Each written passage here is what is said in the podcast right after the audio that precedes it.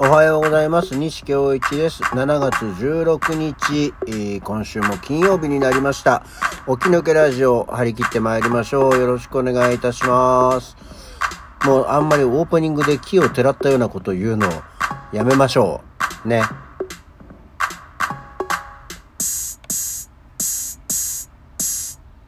はい。改めましておはようございます。西京一でございます。いや、ほら、大体この、あの、ツイッターとかフェイスブックでね、あの、なんだ、こう、お知らせ動画みたいの作るんですけど、頭からこう、12秒間ぐらいをこう切り取って言葉が出てくるみたいなやつがあるんですけどね。あの、あんまりそこにこう、一瞬ちょっとそこにキャッチーなことを言っておくと、皆さんの、えー耳や目に届いて、聞いてくれるんじゃないかと思ったりしましたけどね。そもそもね、起き抜けなんで頭動いてないわけですよ。いろんなことを言おうとこう考えたりしてもですね、うまく言葉に出てこない、そんな朝ですから。なので、普通にやろうと思いました。なんだ、今日はちょっと、なんだね、面白い。今日は意外と、ね、起き抜けが疲れてるな。うん。あ、それはなんかわかるね。だるいもん。はい、そんなわけでですね、7月も16日になりました。なんかね、ここのとこ、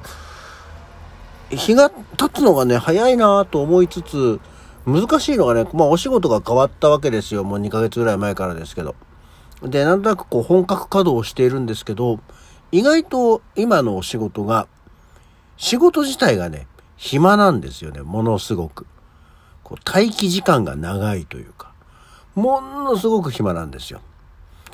前の職場から言うと、もう仕事量なんか、20分の1ぐらいになっちゃってるよね。だからね、1日がすごい長いんですよ。で、だからってこう席を離れたりとか、なんかね、その間、こう好きなことしてたりっていうことが、まあまあ想像できないわけで、ちょっとできるんですけど、なので、まあそうすると、こうね、なんとなくこう拘束されて何もしないだけの時間っていうのが長くなるんです。すごい日中一日長いんですけど、うーん、なんか、昨今ね、一週間単位の時間が経つのがすごく早いっていう。この間、月曜日です、頑張りましょうみたいなこと言ったよなと思って。え、そんなもう金曜か、と思いう、もう週末じゃんかっていう感じにはなりますよね。なんかこのその時間の感覚がよくわからなくなりますが、もうそんなわけで7月もね、えー半ばですから、えーそうしますってうと、もう来週がゼミナールの公演本番ですよ。というところからですね、あのーふと思い出したのが、まあ、ゼミナールって結構コントなので、キャラクターを作作るというか、キャラクターというのが大体与えられるわけですよね。まあ、それは何のお芝居でもそうなんですけど。で、えふと翻ってですね、私、事務所の、事務所って何かこう、所属するための更新のためのオーディションっていうのが年に2回あるんですね。で、えー審査員のお歴々を前に自己 PR をしたり、何かこう、パフォーマンス発表したり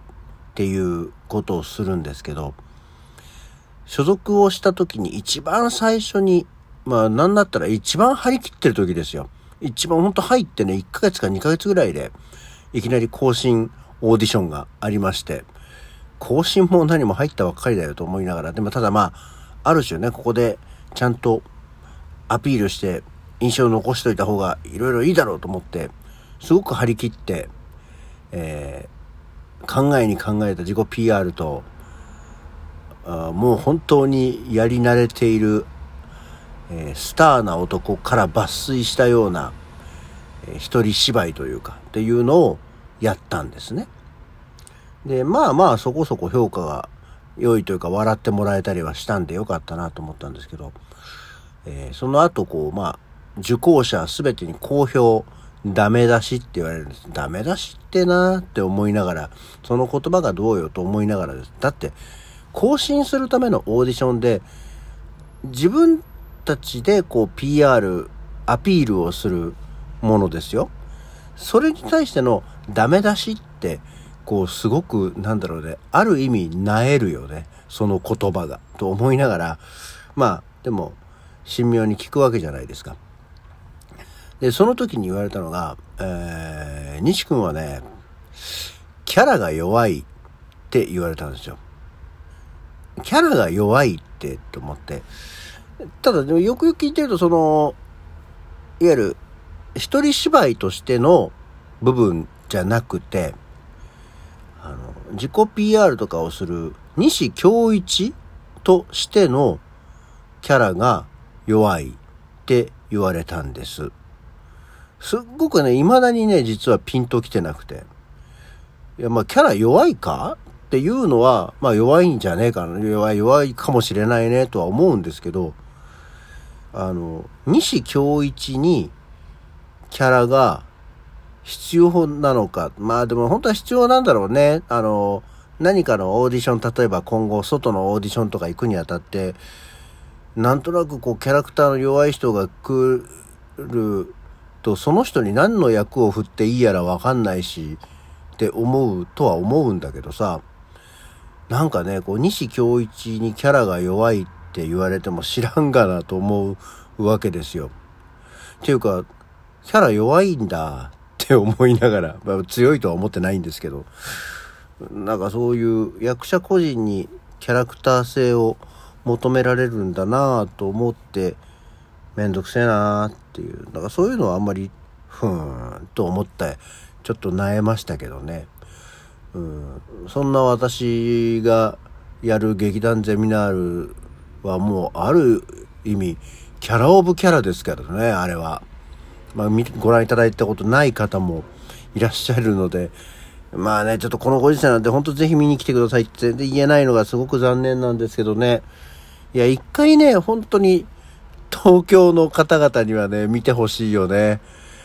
これやってんだって思うよねって思うから。で、またね、あの、配信とかないですから。ええあの、おひねりとかもないですからね。もう純粋ステージなんでね。なんかやっぱその方が潔いよね。と思いますね。あの、やっぱり別にその邪道が嫌だっていうんじゃないですけどね。もう何して昭和のおじさんなんてもう舞台は舞台。もう舞台で見れなきゃ見れないんだよ、そんなものは。っていう気分がするんで、いろいろ皆さん工夫していらっしゃる方も多いので、それはそれでこうね、そういうこう見せられる、配信でも見せられる、え舞台を実際劇場に行かな行けなくても応援できるっていうシステム作られてるのはとても良いことだとは思うんですけどね。劇団ゼミナールはそういうのないので、えー、本当にオリンピックでワーワーしてる東京なんか鬱陶しいわって思うんであれば、ぜひ新幹線乗ってピュッと岩手まで来ていただければいいんじゃないかなと思いますよ。また、あの、公演詳細は近くなったり